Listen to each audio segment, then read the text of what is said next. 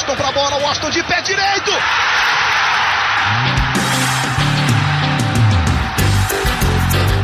Está entrando no ar o podcast. Sabe de quem? Do Flusão, do tricolor das Laranjeiras. É o GE Fluminense.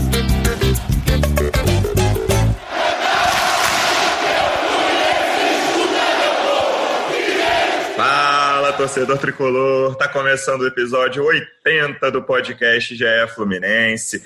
Nada melhor do que um episódio depois de mais uma vitória. 1 a 0 sobre o Bahia no Maracanã. Gol do Denê mais uma vez. Eu sou o Luciano Melo. Para a gente falar bastante desse jogo e do que vem por aí na campanha tricolor, agora na zona da Libertadores. Estou recebendo dois setoristas de Fluminense do GE e um convidado especial. Vou começar por ele, estreia dele aqui, jornalista Gilberto Simões, que eu vou chamar só de Giba a partir de agora. Como é que você está, Giba? Seja bem-vindo. Bom dia, Luciano. Bom dia, Paula. Bom dia, Felipe, né? Siqueira, que a gente chama sempre. Ah, tô bem, tudo certo né? nessa quarentena, nessa situação toda. Vamos falar sobre esse jogo. Não foi um jogo bonito de se ver, mas o Fluminense ganhou e no final das contas, para o tricolor, é o que importa, né? É isso, boa atuação, não foi nem do Fluminense nem do Bahia, mas o Fluminense, na minha opinião, jogou melhor, mereceu a vitória. Uma das setoristas de Fluminense do GE, como é que você está, Paula Carvalho? Seja bem-vinda. Tudo bem, Luciano? Fala, Giba, Siqueira, galera que está ouvindo a gente. Como vocês falaram, não foi uma atuação brilhante, mas o Fluminense também não sofreu, né? Foi um jogo bastante amarrado. Acho que o resultado tem que ser bastante comemorado aí. Já são quatro jogos sem perder, três vitórias, um empate, quinta colocação no Brasileirão. Acho que surpreende essas 15 primeiras rodadas do campeonato. É isso, depois daquela eliminação na Copa do Brasil, em que muita gente dava como certa a demissão do Odair, Fluminense brigando por vaga na Libertadores, mais um setorista. Como é que você está, Felipe Siqueira? Seja bem-vindo. Fala, Luciano. Fala, Paulinha. Bem-vindo aí, Giba. É, Fluminense venceu ontem. Né? Tem, tem jogos né, que, é pra, que são para jogar e tem jogos que são para ganhar. Né? O jogo de ontem foi aquele jogo que o Fluminense jogou para ganhar. É, não, não jogou para fazer bonito. É, foi um jogo muito amarrado e o Fluminense conseguiu é, sair com o objetivo que era o, o resultado positivo. É, o Fluminense continua com o problema dele de criação, né? Acho que, principalmente de uma defesa bem postada como a do Bahia, o Bahia veio para o Rio para jogar aquilo ali. Me pareceu que eles estavam satisfeitíssimos de saírem daqui com um empate. O Mano não ia ficar nem um pouco triste. Depois a gente vai falar um pouco de Mano Menezes. Que insuportável a atuação de Mano Menezes no jogo no Maracanã. O Fluminense criou pouco, né, Giba? Assim, no primeiro tempo teve aquela, um chute do Nenê que o, que o goleiro espalmou. No segundo tempo teve a bola na trave do Pacheco. E o jogo Agora, o mérito que eu achei do Fluminense, diante de um time que veio para se defender, a partir do momento em que o principalmente a partir do momento em que o Fluminense faz o gol, apesar de o Bahia ficar mais com a bola, o Fluminense não ameaçou fazer o segundo, não conseguiu ter saída de contra-ataque, o Bahia não conseguiu chegar perto do gol, né? O Muriel não fez defesa, o Bahia até finalizou um pouco mais que o Fluminense, mas o Fluminense conseguiu correr poucos riscos, mesmo no momento em que o Bahia precisava do resultado. É, o, o, Fluminense ele foi muito sólido defensivamente. O, o fez uma, uma boa proteção. Ele jogou mais de primeiro volante nesse jogo, pelo menos eu tive essa impressão. Sim, sim. Quem estava chegando mais na frente era o Hudson e o Dodi fazendo aquela cobertura. E é bom, eu acho isso legal, porque considerando que o Bahia ia jogar em contra-ataque, você tem a velocidade do Dodi para cobrir. O Digão foi muito bem no jogo. Para mim, é uma partidaça do sim. Digão. Para mim, na minha opinião, foi o melhor em campo até do Fluminense. Acho que ele jogou muita bola antecipando bem, não deixando o Bahia chegar na área. Então, o Fluminense defensivamente não sofreu muito. O Bahia não conseguiu criar quase nada, o Muriel não fez nenhuma grande defesa no jogo.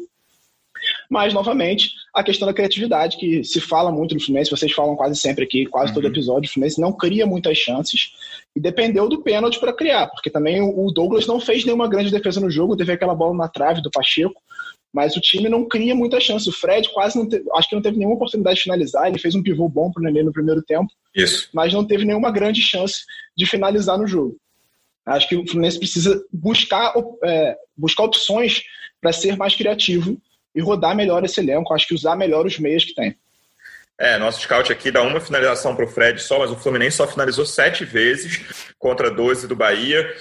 E aí, esse pênalti aí, Siqueira, vou até entrar logo nesse assunto Já podia ter tido um no primeiro tempo ali que o juiz não deu, que é um pênalti que, assim, eu já, já digo logo, eu sou contra esse tipo de pênalti, que o cara tá de costas, mas no brasileiro esse pênalti tem sido dado toda a rodada. E o próprio Sandro Meirahit, na transmissão da Globo, falou: braço aberto, nessa regra atual é pênalti. É, pois é, é, é, o que. A questão não é a regra, né? É, se a regra diz que é pênalti. É, é a questão pênalti, não é o que então, a gente acha, né? É. E e não foi marcado. O Sandro Merahit ali na central do apito, é, ele foi pertinente, ali ele falou que o pênalti deveria ter sido marcado pelo árbitro de campo e como não foi marcado pelo árbitro de campo, deveria ter sido avisado pelo árbitro de vídeo e o Fluminense ficou aí é, com esse prejuízo de não ter um pênalti marcado, né? E aí no segundo tempo tem aquele lance que também a, a, achei pênalti, né? Aquele também, também no, achei. no Nenê, mas é um pênalti até também que poderia algum árbitro é, não dar, assim, né? Poderia é, interpretar que não ter sido pênalti. Só que eu acho que a pressão que teve de não ter marcado o pênalti no, no primeiro tempo, até o Fred, no, no, na volta do intervalo, foi falar com o árbitro. Ele, a gente acha que na transmissão falou que ele, ele, ele soube na... que, que é, ele soube que tinha sido pênalti, deu uma pressão no árbitro. jogadores é. do Flu, né, em cima do árbitro quando o time volta do intervalo. Então, essas coisas podem pesar, mas eu acredito que os dois lances foram pênalti. O primeiro mal, é, não foi bem, não foi marcado né, incorretamente, e o segundo foi bem marcado. Não tem por que o Mano reclamar tanto. Ele poderia. Saiu até no lucro, na verdade. Nossa, muito chato. Paulo, a gente até fez isso na análise de hoje, que você assinou com o Igor Rodrigues no GE, tá lá para o ouvinte poder ler, puxando bastante no título pelo, pela formação do meio de campo ali. E eu, eu achei que foi boa. Assim, apesar do Hudson ter ficado um pouquinho abaixo dos outros dois, eu achei o Iago muito bem. Achei o Iago junto com o Digão, que o Giba citou, provavelmente os melhores do Fluminense. Ele que dá aquele passe para o Pacheco arrancar e chutar na trave participou muito, assim, nesse deserto de criação que é o time do Fluminense. Achei que o Iago foi quem conseguiu fazer alguma coisa ofensivamente. E achei que funcionou. Qual foi a sua avaliação? Assim, a gente falou sobre, bastante sobre isso na análise que está lá no site. O que você achou dessa formação no meio-campo ali, com o Dodge um pouco mais preso e o Iago e o Hudson saindo um pouco mais? Olha, eu concordo até com o Giba quando ele fala que é interessante recuar um pouco o Dodge nessa situação, que o Bahia tem o, contra, tem o contra-ataque, né, velocidade como trunfa, né? É, o Mano fecha o time para tentar sair em velocidade, então talvez colocar o Hudson ali uhum. seria mais complicado. E até contribui também a essa, essa, essa defesa sólida do Fluminense ontem até os laterais. O Campeão e o Danilo Barcelos não apoiaram muito, mas na parte da defesa foram bem, conseguiram fechar bem o espaço também prejudicou, né? Com dois contra-ataques Bahia. Mas eu acho que eu não, não consigo enxergar muito bem o Hudson tão próximo assim, dos atacantes. Ele não tem muita mobilidade. Ele não ajuda ali naquela atividade de bote ali na perto da área. Então, assim, o dois, o Hudson fica uma incógnita para mim, assim, será que funciona nesse esquema, nessa trinca aí de volante do, do Odair? A gente observou né, o Nenê bem aberto pela esquerda dessa vez. Achei que o Nenê até coloco ele como um dos melhores da partida, assim. Apesar de ele ter feito o pênalti na bola parada, assim, ele que toca o pênalti e acho que ele tentou bastante. Ele errou muito fácil, mas assim, até na, nessa situação que a gente isso, ele errou porque ele tentou fácil, tentando ali é, abastecer o Fred, abastecer o. Eu gostei da atuação do Nenê também,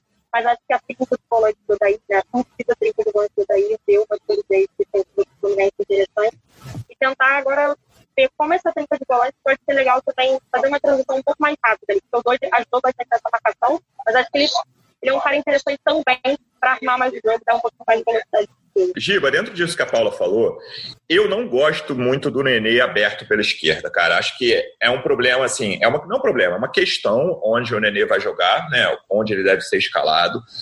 É, eu tenho a impressão de que um time que ataque mais o Fluminense, principalmente que tenha um lado mais forte, nesse caso aí o lado direito do time do time adversário, o Fluminense vai sofrer com isso, mesmo com a trinca de volantes ali. E o, o Nenê não tem mais esse fôlego. Já teve alguns jogos, eu lembro aqui, por exemplo, da final do Carioca, quando o Fluminense fez bons jogos contra o Flamengo, porque o Nenê conseguiu acompanhar o lateral, mas não é a regra da carreira dele, assim, e acho que não é o melhor aproveitamento dele, inclusive ofensivamente, apesar de ele ter dado um chute perigoso, ter sofrido o pênalti que ele bateu, né? não foi uma, uma, um presente que ele ganhou de outro jogador. Mas eu não gosto muito do Nenê aberto dali. O que, que você acha? É, eu não gosto também do Nenê aberto. Eu acho que as melhores atuações dele com o Fluminense nesse ano foram jogando mais centralizado e mais perto da área, porque ele participa mais do jogo. O Fluminense precisa que ele participe do jogo, precisa que a bola passe pelo pé dele, porque ele é o único meia realmente criativo em campo nesse momento. É, você tem o Iago que faz uma boa transição. Eu gosto do Iago saindo e chegando na área. Eu acho até que, em relação ao Hudson, ele seria mais útil fazendo a função que o Hudson fez nesse jogo do que o próprio Hudson. Eu acho que o Hudson é lento para chegada na área, ele não chega bem na área atacando e ele não tem velocidade para recompor depois. Eu acho que ele acabou ficando meio perdido nesse esquema que a Paula citou dos três volantes. Quanto ele é aberto, eu acho que ele fica muito deslocado do jogo. Ele participa uhum. muito pouco do jogo quando ele está aberto e aí ele ele tem menos impacto na parte ofensiva do Fluminense. Porque quanto menos ele toca na bola, menos ele cria.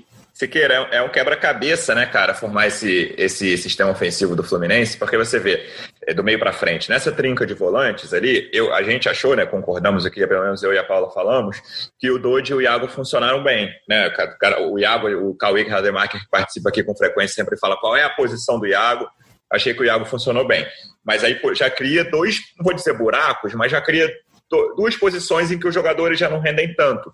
Tanto o Hudson ali um pouco mais avançado, quanto o Nenê aberto na esquerda. Essa solução do Nenê, qual é a melhor para você, Siqueira? Cara, como a gente vem falando até ao longo do ano, né? O, o Nenê, ao longo desse ano, ele rendeu melhor jogando centralizado e, e ele teve uma queda de produção justamente quando jogou mais aberto, na ocasião até foi pelo lado direito. E agora, desse último jogo e no anterior, o, o Odair começou a experimentar ele do lado esquerdo, botando o Pacheco lá do lado direito. E assim, eu achei que nesse jogo contra o Bahia, o Nenê foi bem, assim, para mim foi um dos melhores da, da partida ao lado do, do Digão. É, achei que mesmo sendo uma posição ali do lado de campo que ele não rende tanto, que não rendeu tanto no, durante o ano, ele fez uma boa partida, ele, ele apareceu bastante, ele buscou muito jogo, foi também uma. se apresentou também para ser uma opção ofensiva e no final decidiu novamente, né? É, é, foi ele que sofreu o pênalti, foi ele que bateu o pênalti, né? Tem até uma questão assim que a torcida do Fluminense às vezes pega muito no pé do Nenê. É, é engraçado até, porque ele é o artilheiro do Fluminense. É um jogador polêmico, né, na torcida. É engraçado isso. Né? Tem é, parte eu, eu, gosta. Acho que a maior parte gosta, mas muita gente que é reticente a ele. Eu, eu, sinceramente não sei se assim, tipo, é uma coisa, um senso comum da torcida, da maior parte da torcida do Fluminense, ou é uma questão apenas de redes sociais. Assim, eu acho que a maior parte gente gosta. Implica, é, é. Muita gente implica com o Nenê. Acredito que seja até por uma impressão que deixou do ano passado, assim, porque o, o Ganso já estava e tinha encaixado bem no esquema lá do Fluminense do ano passado. O Nenê chegou depois, não encaixou. E aí acho que a torcida do Fluminense ficou com aquela impressão de que o Ganso é mais útil que o Nenê, o Nenê não é tão útil. Só que no, nesse ano o Ganso, por diversas circunstâncias, não conseguiu uma sequência. Está ainda é, voltando aos treinos após a Covid. E o Nenê, bem ou mal, é o jogador que mais decide no Fluminense. Ah, fez 19 gols, mas fez 10 de pênalti. Se não tivesse os 10 de pênalti, ele ainda seria o artilheiro do Fluminense. Sim, então sim. é, eu acho que por mais que a gente tenha que sim apontar algumas questões do Nenê, que às vezes ele não rende bem, às vezes ele segura muito a bola, às vezes ele atrapalha, é, a gente também tem que é, ressaltar a importância dele. Ele tem sido é, decisivo no, no, Fluminense, artilheiro até do ano no Brasil, né? É, é, são os números bastante expressivos. E tem a questão do pênalti também, não sei se vai abordar depois, né? Que o Odair falou que talvez o Fred batesse. Sim. Depois a gente entra nesse assunto aí. Não, é, podemos falar disso agora, assim. Achei curioso, curiosa essa declaração do Odair Siqueira. É, porque, cara, o Nenê faz todos os pênaltis, ele tem 100% de aproveitamento batendo pênalti pelo Fluminense. E achei que foi. Sim, o Fred foi sensato em dar a bola pro Nenê ali naquele momento. Que com esse aproveitamento do Nenê, se o Fred bate e perde, imagina a pressão que ia ficar sobre ele e sobre o Odair também, né? Pois é, eu, eu não entendi porque o Odair resolveu mudar o, o cobrador. o, o Nenê nada, tem, cara. tem 10 pênaltis cobrados no ano, 10 gols. O último pênalti que o Nenê perdeu na carreira foi em 2018. A gente até fez esse levantamento com o pessoal do espião estatístico. Foi em 2018 pelo São Paulo. Pelo Fluminense ele nunca perdeu pênalti. O Fred é um bom batedor de pênalti, mas tem um aproveitamento menor que o do Nenê. Mas assim, não fazia muito sentido.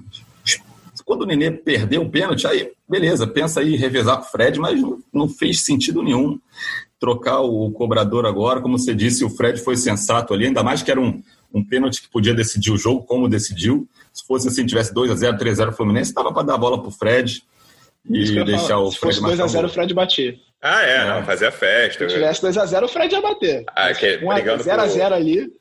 É, ele tá brigando por subir na artilharia histórica aí de, de campeonatos brasileiros. Acho aí, beleza, jogo decidido, mas naquele momento ali, faltando 20 minutos, jogo 0 a 0 é, é o melhor batedor e vambora. Ô, Paula, é, no episódio passado a gente falou bastante sobre onde o Fluminense pode chegar, e acho que hoje talvez seja a principal pergunta entre os tricolores, né? Passada de 15 rodadas, o Fluminense é quinto colocado do Campeonato Brasileiro, está na zona da Libertadores, está a seis pontos do líder, que é o próximo adversário. Na quarta-feira, o Fluminense visita o Galo lá no Mineirão. E já, tá, já fez uma, uma gordura de nove pontos em relação à zona de rebaixamento, que era uma preocupação do torcedor em certo momento do campeonato ali, principalmente depois da eliminação na Copa do Brasil. O torcedor falava, ah, o Fluminense vai brigar, vai brigar lá embaixo, alguns torcedores, né? Mais pessimistas, não contando críticos ao trabalho do Odair, achando que o elenco era curto, principalmente depois da saída do Gilberto e do Evanilson.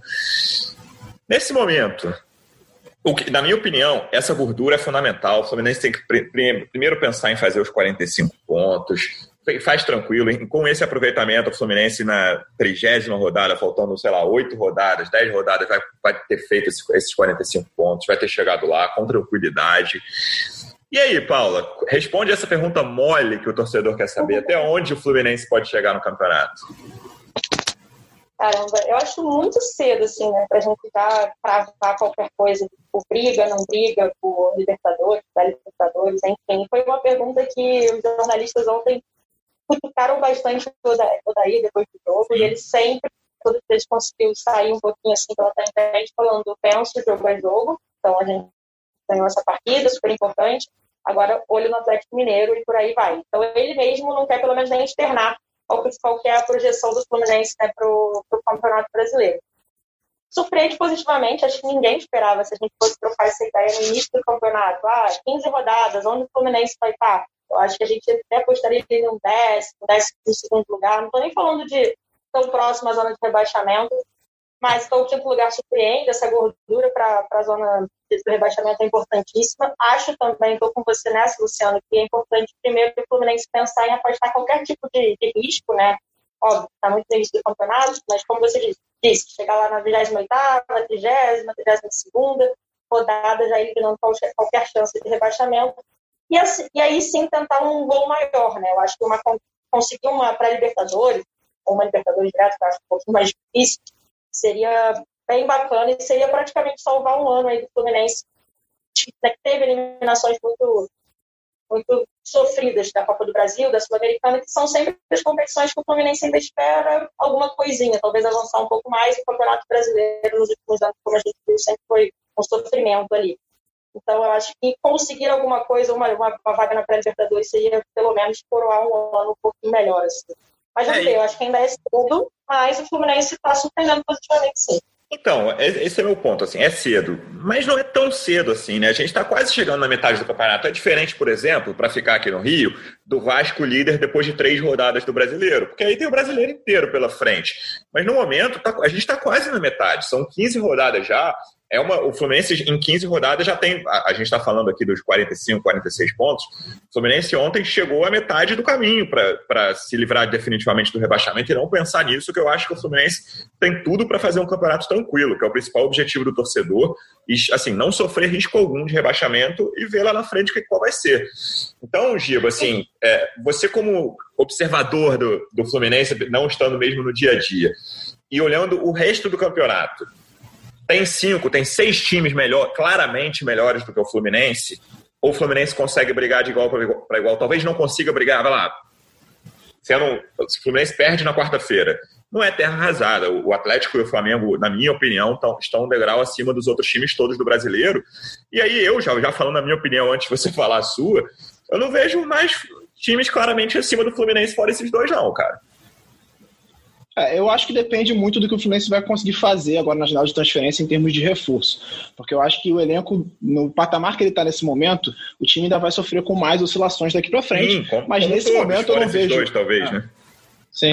Mas nesse momento, assim, em campo, você não vê times jogando muito melhor do que o Fluminense, tirando o Galo e o Flamengo, que, a gente, que você citou. Eu concordo, para mim são os dois melhores times do brasileiro. O Flamengo ainda está oscilando, mas já está começando a ganhar uma sequência com o Domi, começando a crescer no campeonato. Acho que vai ser a briga vai ficar entre esses dois times.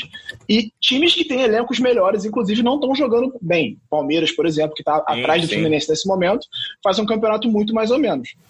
Acho que depende muito do que o Fluminense vai fazer na janela, porque para mim já ficou muito claro: esse time precisa de velocidade, principalmente na ponta, ele precisa de um ponta para jogar para o Fred.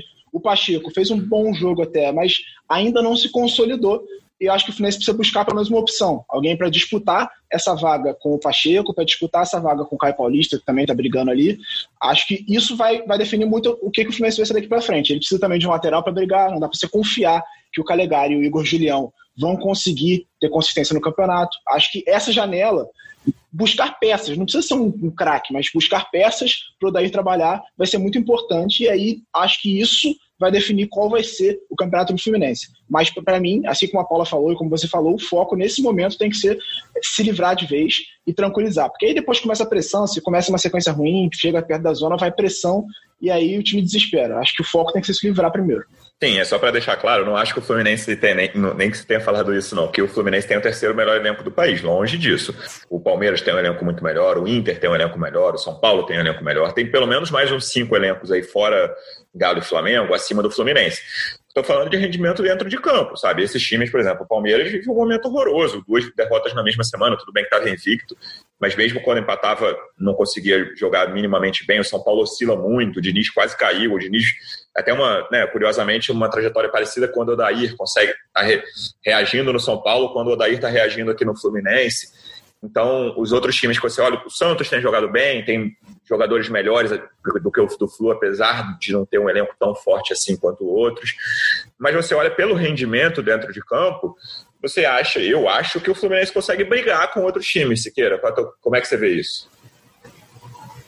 Foi até um assunto que a gente é, também abordou no, no último podcast, que assim, o elenco do Fluminense é muito desequilibrado. O time do Fluminense não é nada encantador, é um time mediano. Só que é, na realidade do Campeonato Brasileiro é, de hoje, consegue brigar por uma vaga, pelo menos ali na pré-Libertadores, porque o nível está baixo ali. Como você falou, vocês falaram, destaca ali Galo e Flamengo ali na frente, e eu vejo um Inter é bem, com consistência também, um Santos interessante, e aí, cara, começa uma, uma, uma zona cinzenta ali do, do quinto colocado até o décimo quinto ali, incrível. E o Fluminense vai ficar variando, eu acho que nessa zona, e tem que manter uma consistência para não, não se enrolar e ficar mais lá para baixo e, e, e, tentar brigar realmente por essa vaga, porque eu acho que o Fluminense está na média dessa galera toda. Acredito que o Fluminense consiga ter é, um uma consistência suficiente para pelo menos não levar susto, né? Que já é um grande adianto, até um grande alívio para a torcida do Fluminense, porque nos últimos quatro, cinco anos foram anos brigando na parte de baixo da tabela e brigando para não cair. E assim, quando o, o Mário traz o Odair, ele traz baseado no que o Odair entregou no Inter. O que, que o Odair entregou no Inter? Um, um brasileirão consistente, classificou o Inter a Libertadores no ano pós-vinda da Série B e boa, boas campanhas em mata-matas. Né? Foi finalista da Copa do Brasil e perdeu para as quartas de final da Libertadores para o Flamengo, que foi o campeão. É, no Fluminense, o Odair não conseguiu entregar os mata-matas, foi eliminado precocemente da Sul-Americana e caiu na Copa do Brasil também um pouco mais avançado, mas também na quarta fase, também mais cedo do que se esperava. Mas no brasileiro, ao que parece, ele vem entregando uma consistência que, que era esperada dele. Eu acho que esse quinto lugar do Fluminense é, é, é o surpreendente de certo ponto ali que a gente previa no início, mas pela, pelos outros times do campeonato, acho que dá para brigar sim ali naquela nessa meiuca para cima. E mas também a gente tem que é, levar dois pontos em consideração. Né? O Fluminense pegou uma sequência de adversários da parte de baixo da tabela, é, três vitórias e um empate, mas também foi um período mais difícil, mais crítico para o Fluminense no ano, que foi o período com mais desfalques, né? Nove, dez jogadores com Covid nesse período, eles pouco foram utilizados, mesmo liberados nesses dois últimos jogos. Então foi um período crítico. Coincidiu com adversários mais fracos, mas que o Fluminense conseguiu é, é, sair desse período da melhor forma possível, praticamente. Cara, o primeiro passo é, é, era meu ponto, mas não era um ponto nem, nem como ressalva, era um ponto como qualidade de falar, cara, lembra do ano passado, os pontos que o Fluminense perdeu dentro do Maracanã, contra times da zona de rebaixamento, times que caem, que foram para a segunda divisão no fim das contas, o primeiro passo é ganhar os pontos fáceis. O Fluminense, como se falou, que sofreu nos últimos anos, cansou de não ganhar os pontos fáceis. Então, assim, esse balanço de 10 pontos em quatro jogos, ah, os adversários eram lá de baixo? Sim, os adversários eram lá de baixo. Ninguém está dizendo que o Fluminense ganhou de um super time. Mas, cara, esse é o primeiro passo para você não sofrer. Isso, isso é um ponto que eu acho chave para qualquer time que está lutando seja para não, não cair, seja lá em cima, que não seja título, é ganhar os pontos fáceis. Você precisa fazer isso, todo qualquer time, e acho que o Fluminense está no caminho certo nesse sentido. Paula, a gente tocou aqui, o Giba tocou nesse assunto já de, de mercado de transferências, é um, a gente falou bastante disso no último episódio. De lá para cá, a gente publicou, você e o Siqueira estiveram entre os que assinaram a matéria no GE, do, endereço no, do, do, interesse do Flu no Alves, aquele atacante uruguaio veterano que já trabalhou com o Andair no Internacional e agora está no Barcelona de Guayaquil. Essa história andou, é um dos nomes na pauta, né? não, não quer dizer que é o mais perto deles. Como é que está a negociação por atacante do Fluminense? Olha, Luciana, até é bem provável que a gente tenha atualizações entre hoje e amanhã sobre essa história, né? Como, como você mesmo disse, é um dos nomes na pauta, mas não é o único. Então, e a ideia é que o Odair Helma escolha esse jogador, bata o martelo dos nomes que estão sendo analisados internamente, né?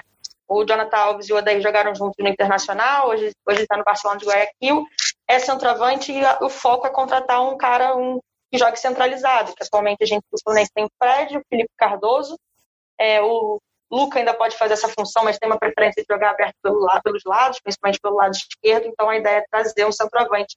É capaz que a gente tenha aí uma, uma novidade que vem ou não, quem vem hoje ou amanhã, e a ideia do Fluminense é fechar com esse novo reforço para ataque até o dia 15. Dia 15 é sexta-feira, né? Não, quinta-feira. Quinta-feira. Amanhã Sim. abre a janela, né? lembrando, amanhã abre a janela, com isso o Luca, o Luca pode até estrear contra o Atlético Mineiro, é, pode ser um dos reforços para o Daí para jogar contra o Galo, mas a gente fica nessa expectativa, né? Vai ser o Donat Alves, não vai ser, mas tem outros nomes sendo analisados sim, mas pelo que a gente sabe, para, para como centroavante Outro nome que a gente publicou, Siqueira, é o do Gabriel Torres, panamenho. É, do, a gente tem outro nome já que a gente saiba na manga, ou a, a diretoria está trabalhando com mistério? Esse ponto é bem importante que, o, que a Paula citou. Janela internacional, reabre amanhã, fica até o fim de, o início de novembro aberta, e aí não pode mais trazer jogador de fora até o fim do brasileiro, que lembrando, acaba no fim de fevereiro brasileiro desse ano. A gente sabe os outros nomes, fora o Gabriel Torres, ou ainda não vieram à tona, Siqueira? É, esses foram os dois nomes que vieram à tona. Né? O Fluminense tem mapeado principalmente o mercado sul-americano em busca de um centroavante, é, e esses nomes. É, tem mais nomes, é, esses foram que a imprensa descobriu, e está é, muito na mão do Odair, né? O Odair que, que vai bater esse martelo, é, ainda não, não tinha batido, pelo menos até o fim da semana, e ele que vai definir aí, ele estava um pouco na dúvida, ele conhece o Jonathan Alves, é, e ele que vai, de, é, vai bater esse martelo, vamos ver se a gente tem novidade aí nos próximos dias, que e agora né, a janela abre amanhã, né? Então tem chance de já as novidades pintarem já nessa terça-feira. Paula, sobre jogo contra o Atlético Mineiro, o é, que, que você espera? Não, não vou perguntar a escalação, que eu quase sempre pergunto, nem é o caso de perguntar a escalação, mas você imagina. Vamos, vamos, falar sobre o Mano um pouquinho? Vamos, vamos falar sobre o Mano. Bem, muito bem lembrado antes de eu passar pro, pro jogo do Galo. Cara, eu, eu, citei no, parte, no primeiro, eu citei no primeiro minuto do podcast aqui, insuportável, mano. E aí, cara, tem um, um, lado que é personagem que é chega a ser engraçado em alguns momentos, mas em, alguns, em, em outros momentos, principalmente depois do pênalti, ele foi extremamente desrespeitoso, cara. Chamando o juiz de vagabundo, dizendo com uma arrogância inacreditável que eu estou dizendo que você não apita mais. Achei muito lamentável a participação dele, Siqueira. Cara, é, a transmissão da Globo ontem foi é, comentários de Roger Flores, Ana Thaís Matos e Mano, Menezes? Menezes né? porque é. ele não parava de falar durante a transmissão, foi, foi impressionante, assim. E tava engraçado no início ali, mas depois ele passou do ponto, né? É, é, ofensas ali, chamando de vagabundo, ali no final do jogo é, ele também voltou a ofender o árbitro e não, não, quis cumprimentar o Odair também. O, depois que ele foi reclamar com o árbitro, ele voltou, o Odair uhum. estendeu a mão para ele, ele fez um gesto assim com a, com a mão para cima, assim, tipo, sai para lá, sabe? Bem deselegante, errou, passou, errou rude, como fala, passou do ponto total, assim. Ficou, acho que ele tava, devia estar tá com a cabeça cheia, porque foi uma atuação à parte ali do, do Mano Menezes. Não, é, eu estava início... até conversando com o Siqueira. Vai, vai, Gil. Eu tava conversando com o Siqueira na hora do jogo, eu falei, eu tô ouvindo mais a voz do Mano Menezes do que a voz do Roger no jogo. Inacreditável. Ele, ele não parava de falar, ele falava o tempo todo, ele encheu o saco do árbitro durante o jogo, perturbou o árbitro durante o jogo inteiro, e acho que até ele inflamou muito o time dele para cima do árbitro. Então, isso tornou o jogo quente no final do jogo, até por conta dele, porque ele reclamava sem parar no ouvido do árbitro, falando que o cara não ia mais, que não sei o quê. Acho desnecessário, acho lamentável. Acho que o árbitro poderia ter expulsado ele, não expulsou. O árbitro Deveria, muito condescendente é. com a atuação dele. O, o Mano não parava de reclamar e ele foi fazendo o vídeo de mercador, fingiu que não estava ouvindo, mas deveria ter expulsado o Mano. Acho que o Mano já se perdeu um pouco nesse personagem. Assim. Ele, ele para de falar de futebol e começa a falar só de arbitragem. Acho que esse personagem está saindo um pouquinho do, do, do aceitável.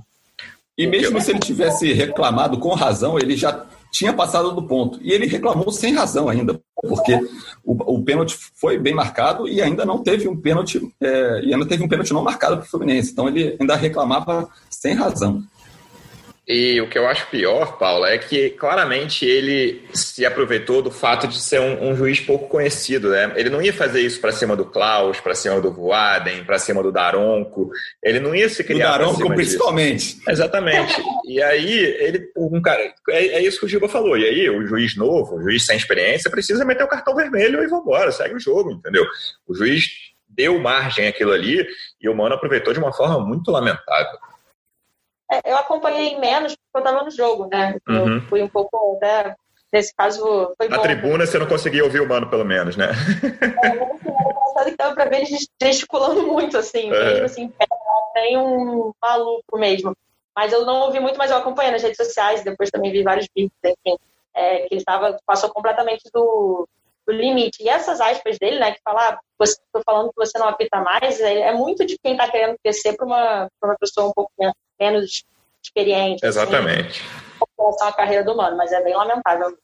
Siqueira, então vamos lá. Sobre quarta-feira, a gente já tem informação em relação a Michel Araújo, porque lembrando que ele com dores na panturrilha não enfrentou o Bahia.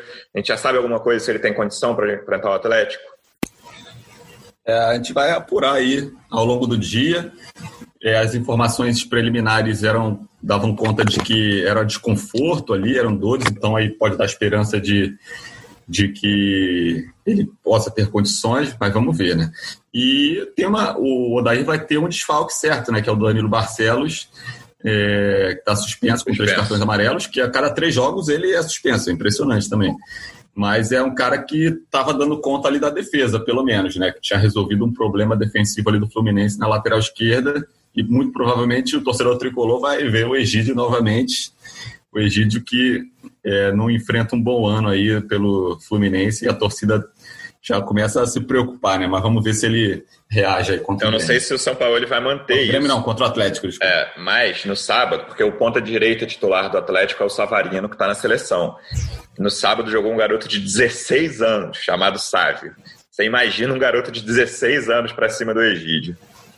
Vamos ver o que vai acontecer na quarta-feira. É, Paulo, em relação aos jogadores com, que, com Covid, não, né? Que se recuperaram de Covid. O Lucas Claro e o Luiz Henrique entraram contra o Bahia, o Calegari não. Você imagina algum deles sendo titular na quarta-feira? Olha, eu vou estar na mesma, na mesma linha de Siqueira, a gente ainda tem que ver, né? Vai acontecer sim, sim. de hoje amanhã. Mas eu, é um palpite, eu acho que é bem capaz que o Daí mantenha o time que, que, jogou contra o Bahia. É, até gente até perguntei isso para ele na coletiva depois do jogo de ontem, né? Se teria sido uma opção dele, por, por ver que os outros jogadores tinham dado conta do recado, o Julião, o Digão, enfim, o Pacheco, ou se uma questão ali de, física, né? Que os jogadores ficaram um tempo sem, sem jogar, apesar de terem treinado na última semana. Ele falou que um pouco dos dois, né? Que foi uma mescla, assim, além dele confiar no elenco dele, ele. Até, eu achei bem interessante a resposta do, do assim, em termos de saúde, ele falando, ah, um vírus muito novo, a gente não sabe como ele vai reagir, como, como baixa a imunidade dos atletas. Então foi uma precaução também da comissão técnica de já colocar todo mundo de volta em 90 minutos, assim, achei interessante. Eu acredito que vai manter, mas até falando do Michel Araújo, foi também uma, ele também foi questionado ontem, apesar de ter sido um desconforto, o Odair não parecia muito otimista, assim, ter o Michel Araújo para a partida de quarta-feira. É, acho que não, também não fechou portas, não falou de forma alguma, ah, não vai, tá fora, a gente vai avaliar, mas acho bem capaz também do Iago continuar no time, e eu chutaria, mas a gente vai apurar, e enfim, Digão, depois da partida de ontem, é até acho difícil que o Digão saia. Só, só mudaria o lateral esquerdo por obrigação em relação ao time de ontem, né? Acredito que sim. Giba, a pergunta que todo mundo faz quando vai enfrentar o Atlético Mineiro. Espera lá embaixo, linhas baixas, duas linhas perto da área de defesa, ou sai para tentar encontrar os buracos que o Atlético deixa na defesa? Como é que faz? Pergunta simples também. Eu, eu acho que se fechar para jogar no contra-ataque contra esse Atlético Mineiro é, é, o pior caminho, porque acho que o, o, Galo vai, vai amassar, vai dominar e vai começar a criar chance de gol. O Fluminense tem tomado muitos gols em falhas individuais, então ser pressionado, ser amassado por esse Galo é perigoso. Acho que o melhor caminho é tentar disputar a posse de bola e tentar jogar se ficar fechadinho tentando buscar o contra-ataque, para começar que o Fluminense em nenhum momento do ano se mostrou muito eficiente desse jeito. Quando ele precisou jogar fechadinho no contra-ataque, ele não conseguiu, por exemplo, contra o Atlético Goianiense no Brasileiro, que tinha um a menos, tentou se fechar para o contra-ataque, não conseguiu sair de trás, foi amassado pelo Atlético Goianiense e se fizer isso contra o Atlético Mineiro, eu acho que esse é o pior caminho. Eu acho que o Galo tendo a bola é tudo que ele quer. Ele quer que você dê a bola para ele, para ele te amassar, te dominar e começar a pressionar para criar chances. Acho que o caminho é tentar brigar pela bola e ter um meio-campo que consiga tocar melhor a bola. Talvez tirar o Hudson, botar um meio que consiga trabalhar melhor esse jogo, para não ficar sem velocidade, não perder a posse de bola e deixar o Atlético amassar. Sim, acho que a velocidade é chave. As derrotas recentes do Atlético, quando perde para o Fortaleza, para o Botafogo, o próprio Santos foi um jogo diferente, que eles ficaram com a menos logo cedo, mas mostram isso. Pacheco acho que pode ser bem importante. Vamos ver o que, que acontece na quarta-feira. E na quinta a gente volta com o podcast, então. Giba, queria te agradecer. Muito obrigado pela, pela presença. Vamos te chamar mais vezes, amigo. Valeu. Sempre um prazer, muito obrigado. Sempre que quiser, que precisar, é só chamar, estou disponível. Valeu. Paula, obrigado pela presença mais uma vez. Um beijo. Valeu, Luciano. Beijo, beijo para você também. Giba, volte sempre. Valeu, Siqueira. Siqueira, obrigado mais uma vez pela presença, amigo. Valeu, tamo junto. Vamos ver essa sequência aí agora de adversários mais complicados aí pro Fluminense. Vamos ver se o Fluminense consegue manter esse ritmo aí. É isso, tô curioso para ver esse jogo de quarta e na quinta a gente volta com tudo. Torcedor tricolor, obrigado pela audiência mais uma vez. Até quinta, um abraço.